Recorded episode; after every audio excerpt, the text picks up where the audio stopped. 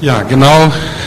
Das soll gleich weiter erklärt werden. Ich bin sehr froh über diese Aktion, weil wir eben einen meiner Lieblingsmenschen der Bibel begleiten. Das ist Moses. Und ich hab, ich werde predigen über den Text, den Judith auch gleich vorliest. Der ist vom 21. Tag. Also den werdet ihr dann äh, eventuell noch dem begegnen im Laufe der Woche. Ähm, bevor wir uns darauf einlassen, ist mir noch eine Sache eingefallen zu Tobias, die ganz wichtig ist. Also ihr würdet ihn nicht wirklich jetzt verstehen oder kennen. Ein, eine wichtige Sache verschwiegen und zwar, er ist mit Linnea verheiratet. Also das war mir jetzt nochmal ganz wichtig zu sagen. Und Linnea ist eine Urberlinerin und ähm, auch nochmal schön, sie ist durch Riptide zum Glauben gekommen, ist dann hier Teil der Gemeinde geworden und auch da trifft es zu, die hätte er sonst wohl nicht kennengelernt. Gut, aber heute soll es noch gehen über Gottes Herrschaft, Kraft in Bedrängnis. Wir machen das so, Judith, komm mal nach vorne. Judith liest den Bibeltext aus 2. Mose 14 und dann haben wir heute noch ein kleines Schmankerl und zwar, einige kennen bei euch den äh, Film wahrscheinlich, Prinz von Ägypten. Das heißt, jemand hat mal einen Film über diese ganze Sache gemacht und da werden wir gleich nach dem Bibeltext ungefähr drei Minuten aus dem Film angucken, weil der Film das einfach nochmal, ist jetzt keine Auslegung des Bibeltextes, aber der Film greift eben diesen Aspekt sehr gut auf. Und ich denke, dann sind wir richtig vorbereitet, um auf die Predigt zu hören. Ich lese den Predigttext aus 2. Mose 14, 5 bis 18. Als dem König von Ägypten mitgeteilt wurde, dass die Israeliten geflohen waren, änderte er und seine Minister ihren Sinn. Wie konnten wir nur diese israelitischen Sklaven ziehen lassen? fragten sie sich. Der Pharao ließ seinen Streitwagen anspannen und brach mit seinen Kriegern auf. Er nahm 600 der besten ägyptischen Streitwagen sowie alle übrigen verfügbaren Streitwagen Ägyptens mit, bemannt mit den besten Kriegern. Der Herr hatte das Herz des Pharaos hart gemacht, und so jagte dieser den Israeliten nach, obwohl sie das Land kampfbereit verlassen hatten. So jagte das ganze Heer der Ägypter, alle Pferde, Streitwagen, Reiter und Krieger des Pharaos ihnen nach. Bei Pihairot gegenüber von Baal Zephon holten sie die Israeliten ein, die dort ihr Lager aufgeschlagen hatten. Als sie die Israeliten den Pharao mit seinem Heer herankommen sahen, bekamen sie große Angst und schrien zum Herrn um Hilfe.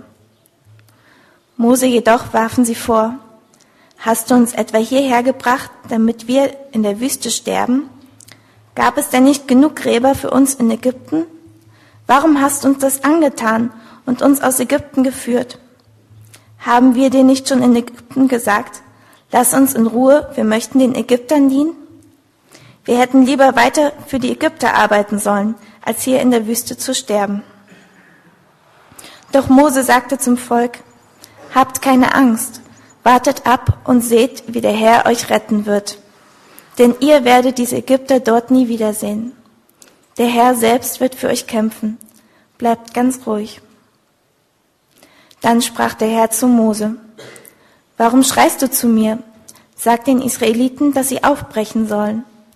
Halte deinen Hirtenstab hoch, strecke ihn über das Meer aus und teile es.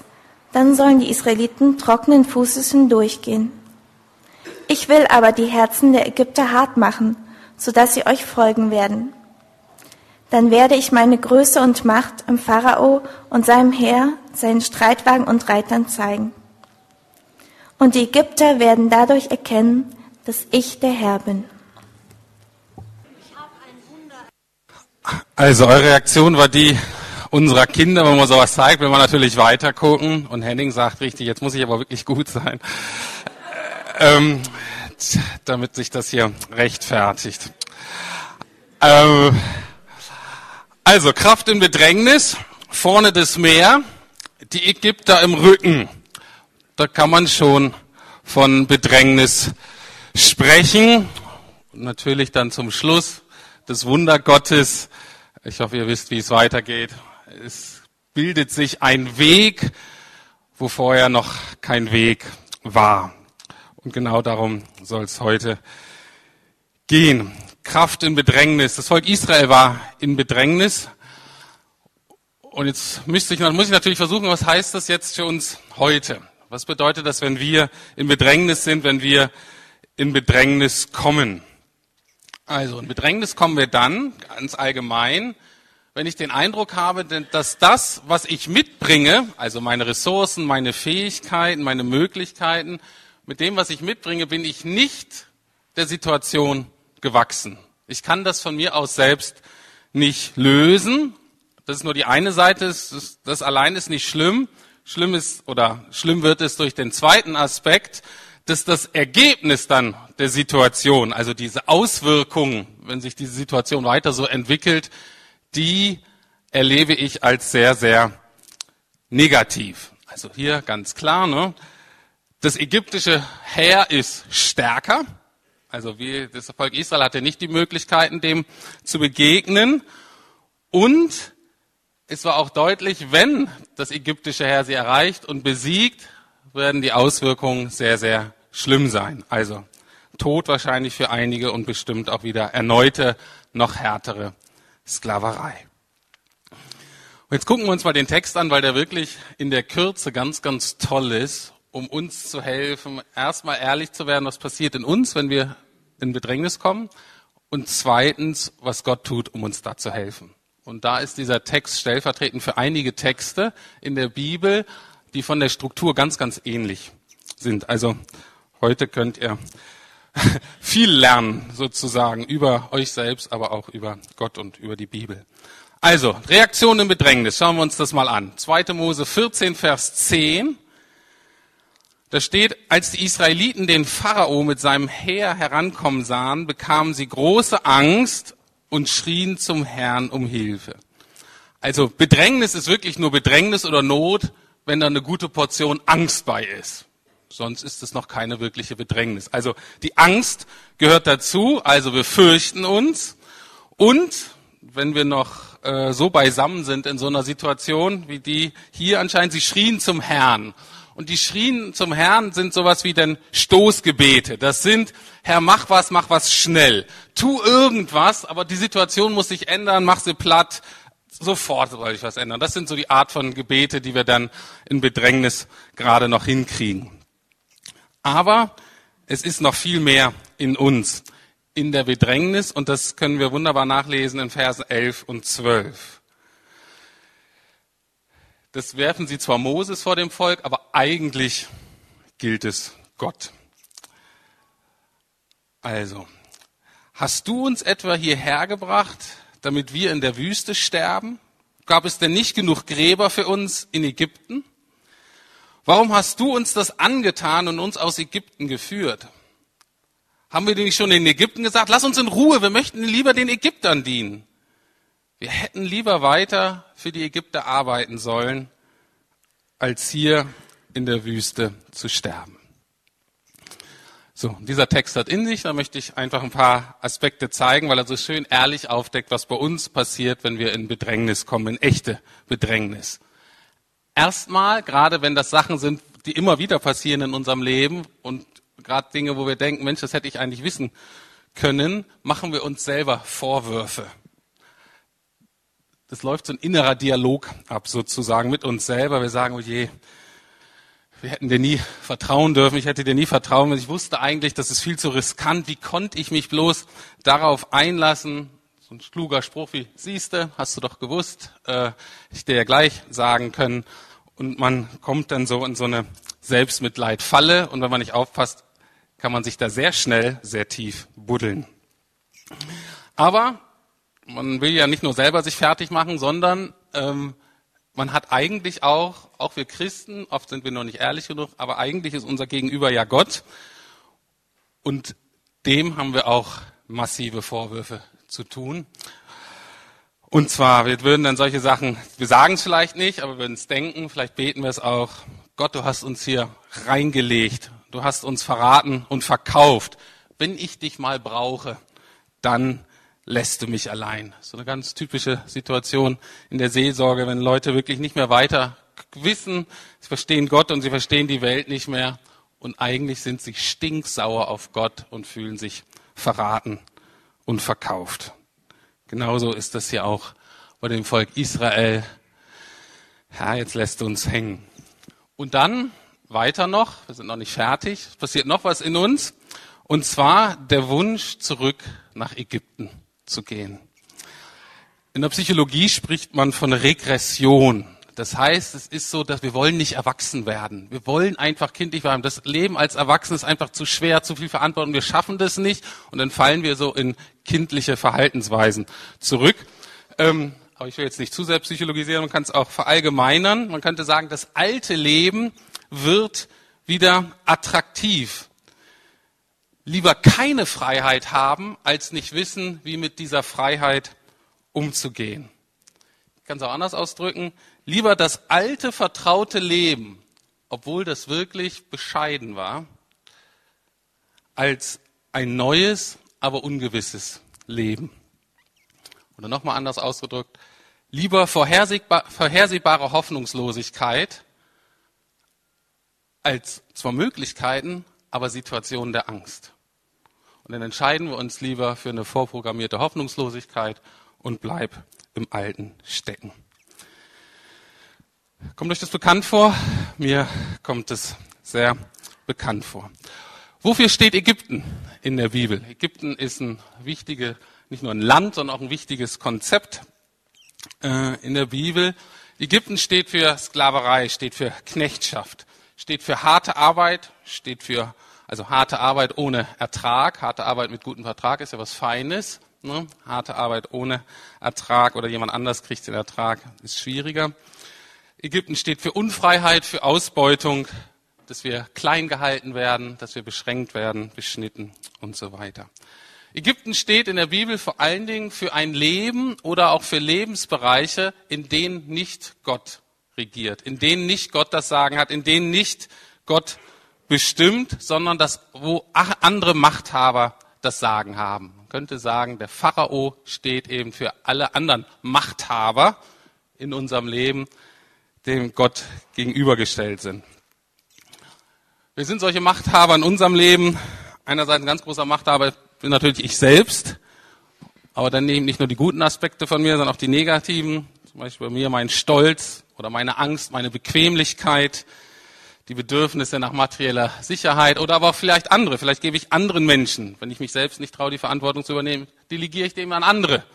An meinen Partner zum Beispiel, an Freunde, Eltern und so weiter. Das sind andere Machthaber und das steht, Ägypten steht dafür. Und die Bibel ist ziemlich deutlich, Ägypten ist stark. Hm? Ägypten ist nicht so ein kleines Nachbardorf auf Augenhöhe.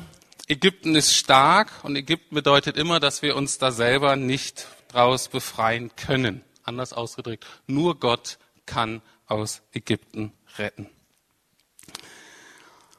Und Ägypten ist auch in dem Sinne nicht so freundlich, dass Ägypten wird dich nicht einfach ziehen lassen. Ich liebe die Situation, wo der Pharao irgendwann aufwacht und sagt, was sind wir bescheuert? Jetzt lassen wir unsere besten, billigsten Arbeitskräfte ziehen. Die wollen wir natürlich zurückhaben. Und auch das ist eine Erfahrung, gerade im Leben als Christ, immer wieder, dass die alten Machthaber zurück auf den Thron in meinem Leben wollen. Sie wollen uns zurück haben. Und das ist oft das Problem von vielen Menschen, dass sie nur Kurzbefreiung empfinden. Dass sie was erleben, erste Schritte machen und dann stehen sie so in der Wüste und wissen nicht weiter. Gelöst vom Alten. Aber Gott ist eben noch nicht ganz, ihr ganzes Leben ist noch nicht bei Gott gelandet. Und deswegen stehen sie so dazwischen. Und das ist eine ganz typische Situation der Bedrängnis, dass wir eben in der Wüste stehen, so zwischen beiden Machtbereichen. Auf der einen Seite Ägypten und auf der anderen Seite das versprochene, gelobte gute Land der Freiheit. Auf der einen Seite das Alte, auf der anderen Seite das Neue, auf der einen Seite Pharao, auf der anderen Seite Gott, auf der einen Seite kalkulierte Unfreiheit, auf der anderen Seite Freiheit, aber mit gewissen Unsicherheiten. Und in Bedrängnis ziehen die beiden Kräfte an uns und innerlich kommen wir unter Druck und sind dann praktisch zum Zerreißen teilweise gespannt. Jetzt die Frage, natürlich, wie sieht dein Ägypten aus? Wie sieht mein Ägypten aus? Ich bin zurzeit in einer Endlich-Leben-Gruppe. Wir haben in der Gemeinde zwei Endlich-Leben-Gruppe, eine für Männer, eine für Frauen. Und wir arbeiten zusammen jeweils dieses Buch durch. Und ich bin ganz begeistert für das, was wir da erleben, weil wir uns Anteil geben, jetzt als Männer jetzt erstmal untereinander, Anteil geben an unserem Leben und eben auch Anteil geben an dem, was uns Angst macht und an dem, was uns unfrei macht. Dinge, wo wir anscheinend irgendwie bis jetzt nicht rausgekommen sind und wo wir uns aber nicht nur Anteil geben, sondern uns auch begleiten in kleinen Schritten auf dem Weg in die Freiheit. Wo viele noch gar nicht genau wissen, na, wie sieht das da eigentlich aus? Deswegen ist gut, dass man gemeinsam unterwegs ist und nicht selten so gegen Ende des Abends fast einer der Männer das ähm, folgendermaßen zusammen, nachdem alles, was er gehört hat, gesagt, boah, wir sind ja alle total unterschiedlich. Also so unterschiedliche Geschichten und Biografien und so und Probleme. Aber einerseits sind wir alle total gleich. Wir alle haben unsere Ängste, wir alle haben unsere Bindungen und wir brauchen Hilfe.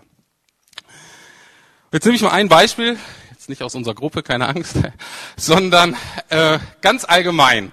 Und schwierig ist natürlich, wenn ich jetzt ein Beispiel nehme, was ich vertiefen möchte, kann es sein, dass einige heute jetzt sehr angesprochen sind vielleicht andere, wo das nicht, wenn das nicht euer Thema ist, dann hoffe ich, dass ihr es schafft, so ein bisschen das, die Logik sozusagen auf euer Lebensthema zu übertragen.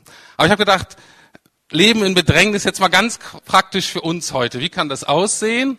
Und da habe ich mir gedacht, dann nehme ich mal einen Typen Mensch, der jetzt nicht so selten in unserer Gemeinde vertreten ist.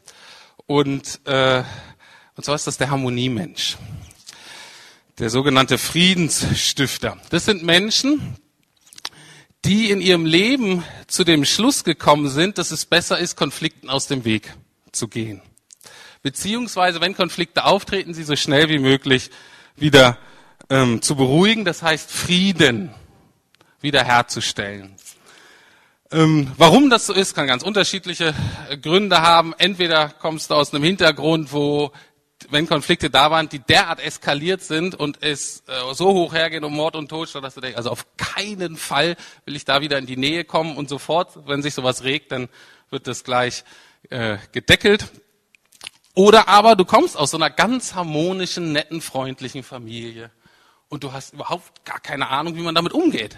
Kein Konzept, wie man jetzt mit Streit, bösen Worten, Konflikten umgeht. Also egal, wie du dahin kommst, ähm, es ist eine Situation, die dich total in Bedrängnis bringt. Also stell dir vor, Situation irgendwie in der Familie oder am Arbeitsplatz unter Freunden und es ist so richtig Uneinheit, Streit, böse Worte fallen, ähm, die Gefühle kochen hoch und die erste Reaktion innerlich ist Angst.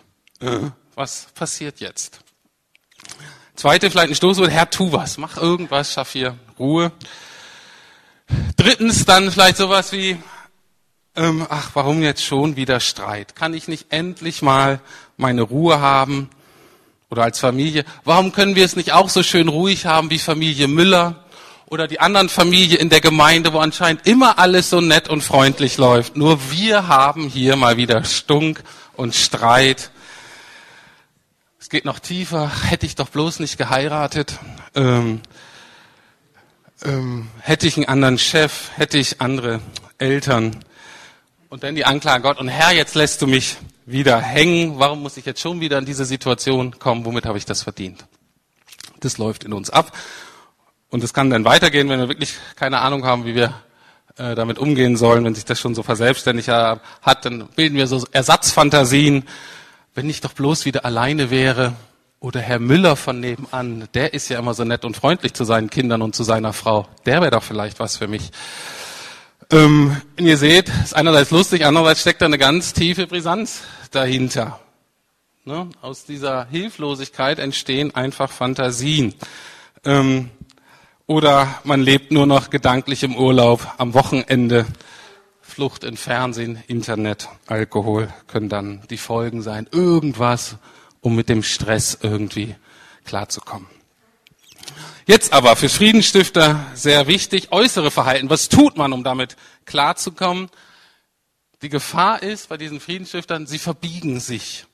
Sie versuchen alles Mögliche, um sich an die Person anzupassen, um an die Situation anzupassen. Sie werden Ja-Sager, sie schlucken alles, sie ne-, lassen sich vielleicht sogar demütigen, nur damit alles erstmal wieder gut wird.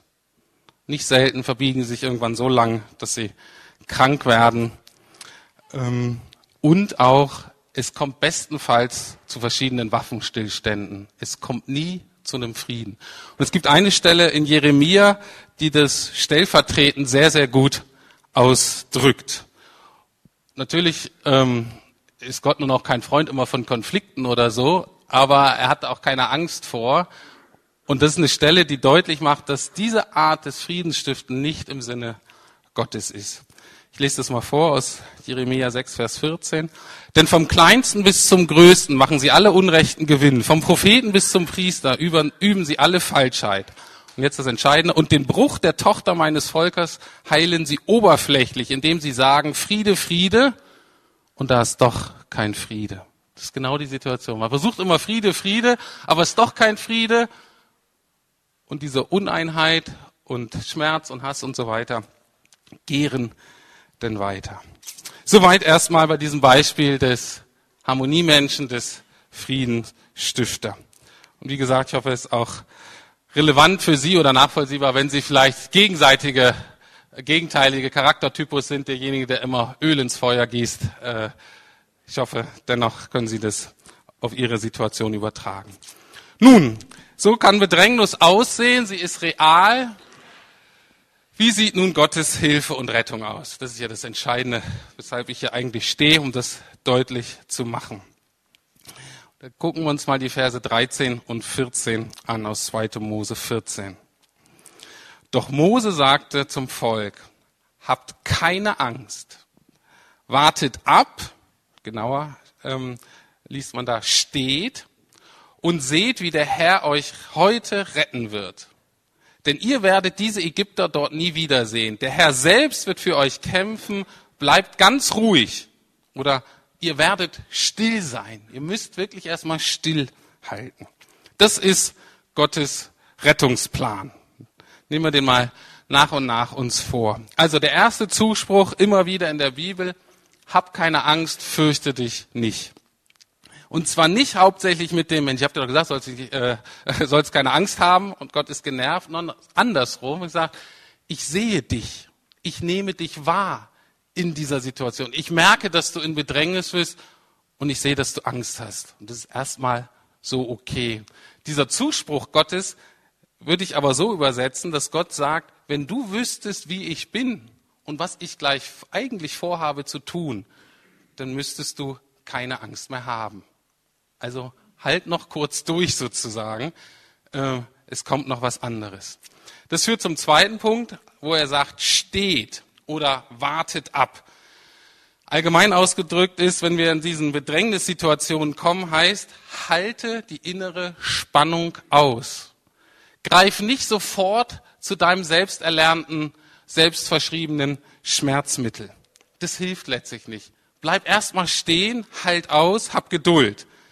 Natürlich gibt es Situationen, wo man nur Flucht ergreifen kann. Ne? Also wenn es jetzt so gefährlich ist, das Leben bedroht ist, ist ganz klar. Aber es geht jetzt um eine innere Spannung, wo man sagt, okay, stehen bleiben. Vers 14, dieses ruhig, dieses Stillsein heißt nicht passiv sein, sondern es ist das absolute Gegenteil von einer Passivität, sondern es ist eine innere, große Konzentration, ein ganz aktives Stehen und stehen bleiben und stillhalten. Was wäre die Alternative? Fliehen. In unseren erlernten Selbstschutz fliehen. Und auch da gibt es eine ganz klassische Stelle, die man auf ganz viele Sachen anwenden kann. Es steht in Jesaja 30, Vers 15 bis 16. Auch wieder eine Bedrängnissituation. Und Gott sagt Folgendes, durch Umkehr und Ruhe könntet ihr gerettet werden, durch Stillsein und Vertrauen könntet ihr stark sein. Aber das wollt ihr nicht. Ihr sagt, wir wollen auf Pferden dahin fliegen. Und Gott sagt, okay, und deshalb, was passiert? Deshalb werdet ihr fliehen. Und sie sagen weiter, wir wollen auf sehr schnellen Tieren reiten. Und Gott sagt, und deshalb werden eure Feinde auch sehr schnell sein. Also wir versuchen schnell zu fliehen, aber Pharao ist schneller und er holt uns ein und holt uns zurück in sein Reich. Das bedeutet, wir stecken dann wieder in unseren alten Verhaltensmustern drin. Also die Aufforderung ist, ist aktiv versuchen, still zu bleiben, nicht in den gelernte Reaktionsmuster zu fallen. Okay, jetzt stehst du da still unter Spannung. Was hat Gott noch anzubieten? Er hat anzubieten und im Text wird das deutlich. Heute wird der Herr retten. Heute. Kraft in Bedrängnis, eine Begegnung Gottes, die Beziehung zu Gott können wir nur heute pflegen. Eine der tiefen Wahrheiten und etwas, was uns Westlern sehr schwer fällt zu verstehen. Wir sind gedanklich immer entweder in der Vergangenheit oder schon in der Zukunft. Gottes Kraft in Bedrängnis gibt's aber nur heute, gibt's nur jetzt.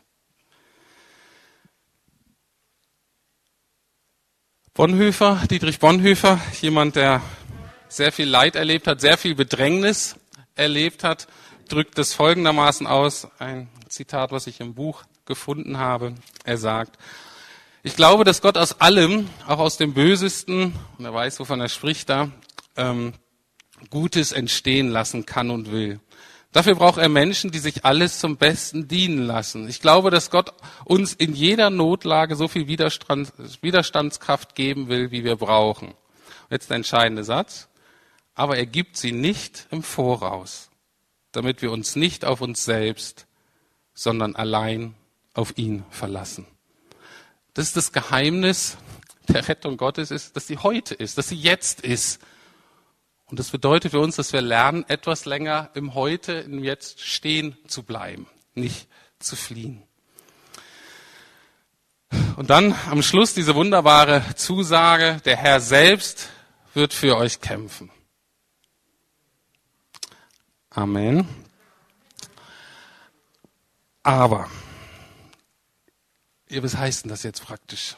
Ihr könnt ja sagen, ja toll, ich hätte auch gern so einen Stab wie Mose. Ne? dann äh, könnte ich das machen. Ne? Dann würde ich da aufs Wasser zeigen, dann wird sich das teilen. Aber so einen Stab habe ich ja nicht. Doch. Der Wanderstab Mose wird zum Kreuz Jesu Christi.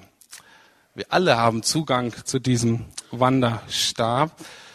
Was das jetzt konkret für euer Leben bedeutet, kann ich natürlich jetzt nicht einzeln sagen. Deswegen mache ich das jetzt mal wieder am Beispiel dieses Friedensstifters, damit ihr ein Gefühl dafür bekommt, was das bedeutet, dass Gott heute in der Situation retten will und kann. Also, stell dir wieder vor, ist die Situation Streit, sie eskaliert.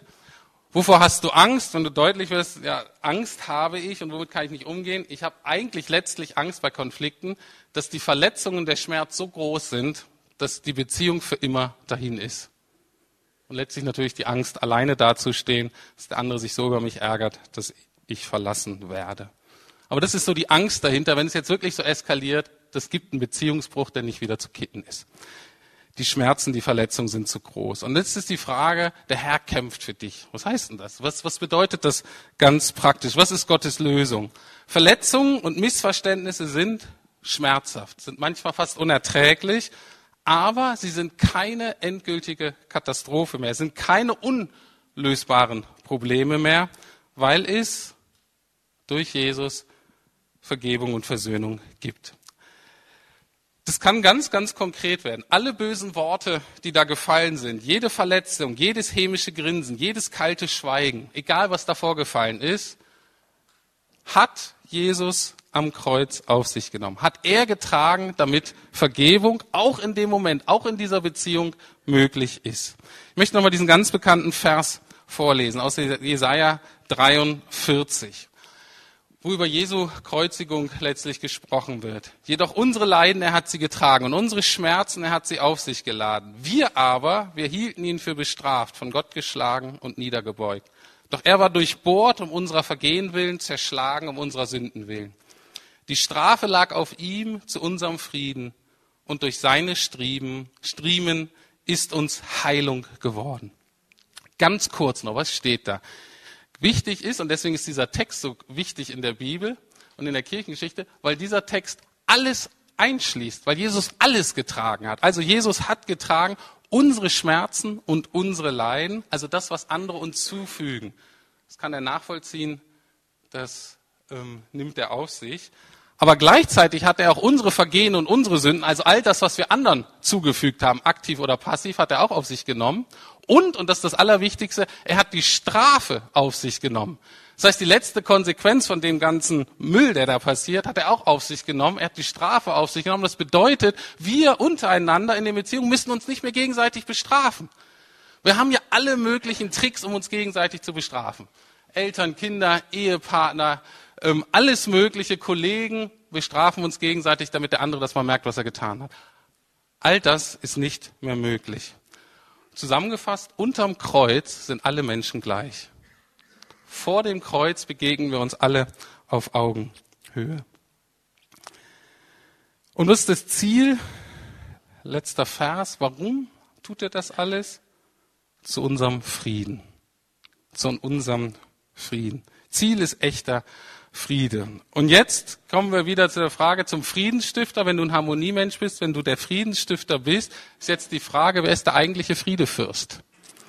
Habt ihr es gerade gemerkt, dass wir das gesungen haben, relativ oft gesungen haben, dass Jesus der Friedefürst ist? Und das ist genau für Menschen in dieser Situation. Ach, ich bin ja gar nicht der Friedensstifter. Er ist der Friedefürst. Epheser 2, Vers 14. Ja, Christus selbst ist unser Frieden. Er hat die Zweiteilung überwunden und hat aus Juden und Nichtjuden eine Einheit gemacht. Er hat die Mauer niedergerissen, die zwischen ihnen stand und hat ihre Feindschaft beendet. Hier geht es jetzt nicht um Juden und Nichtjuden, die stehen einfach für zwei Parteien, egal wie groß oder wie klein, die miteinander zerstritten sind, wo Feindschaft ist. Und Jesus sagt, da kann, da soll jetzt Friede sein. Und deswegen wird er Friedefürst genannt. So, ganz praktische Umsetzung dessen, was ich ähm, versuche zu sagen. Jede Bedrängnis, in die wir kommen, ist ein Heute, an dem Gott seine Rettung zeigen möchte. Jede Bedrängnis soll ein göttliches Heute werden. Wir dürfen lernen zu stehen und zu sehen, die Spannung auszuhalten, nicht in alte Muster flüchten. Und er erkämpft und erringt den Sieg für dich unter einer Bedingung, jetzt bleibe ich ganz in diesem Beispiel des Friedensschiffes, eine Bedingung, um das auch zu erfahren in deinen Beziehungen, in deiner Familie und so weiter, ist, dass du aufhörst, den Friedensstifter zu spielen. Das ist eine subtile Art, Pharao zu sein. Du musst Jesus ganz konkret den Platz des Friedensstifters geben. Er ist der Friedefürst. Er ist der Einzige, der wahren Frieden bringen kann. Und du musst in der Beziehungssituation letztlich von deinem hohen Ross runter. Du bist ja so geduldig und verständlich und so weiter. Das ist natürlich die Frage, und ich weiß das selber, äh, wo ist denn jetzt mein Platz? Wo komme ich denn jetzt hin? Wo, wo, wo kann ich denn stehen, wenn ich diesen Platz an Jesus abgebe? Nun, da wäre viel zu sagen, was Gott da alles für dich vorhat. Aber ein, der erste Platz, den du einnehmen musst, ist unterm Kreuz. Auf Augenhöhe mit deinem Feind. Du bist nicht der Friedensstifter und der andere ist immer der Problemmacher. Ihr seid beide Sünder und Begnadigte. Wir geben den Platz des Friedensstifters ab und merken vor dem Kreuz sind wir genauso wie die Person, mit, dem wir, mit der wir in Clinch liegen, mit der wir uns gerade streiten. Und wir sprechen das an und bitten, dass Jesus da mit seiner Vergebung reinkommt. Unterm Kreuz und nur da lernen wir echten Frieden zu leben. Vergebung und Versöhnung, trotz Leid, trotz Schmerz, trotz Verletzung, trotz Schuld. Ist nicht schön, wenn die da sind, aber wir brauchen da keine Angst mehr zu haben. Wir müssen das nicht mehr zu deckeln. Es gibt eine Lösung für diese unangenehmen, schwierigen Dinge in der Bedrängnis. Gut, ich komme zum Schluss. Fasse das vielleicht ganz kurz zusammen. Kraft im Bedrängnis. Wie? Heute, wenn ihr seine Stimme hört, steht und seht die Rettung des Herrn. Er kämpft für euch. Ich möchte beten. Lieber Herr, ich will dir danken, dass du für uns den Sieg errungen hast. Danke, dass du für uns kämpfst.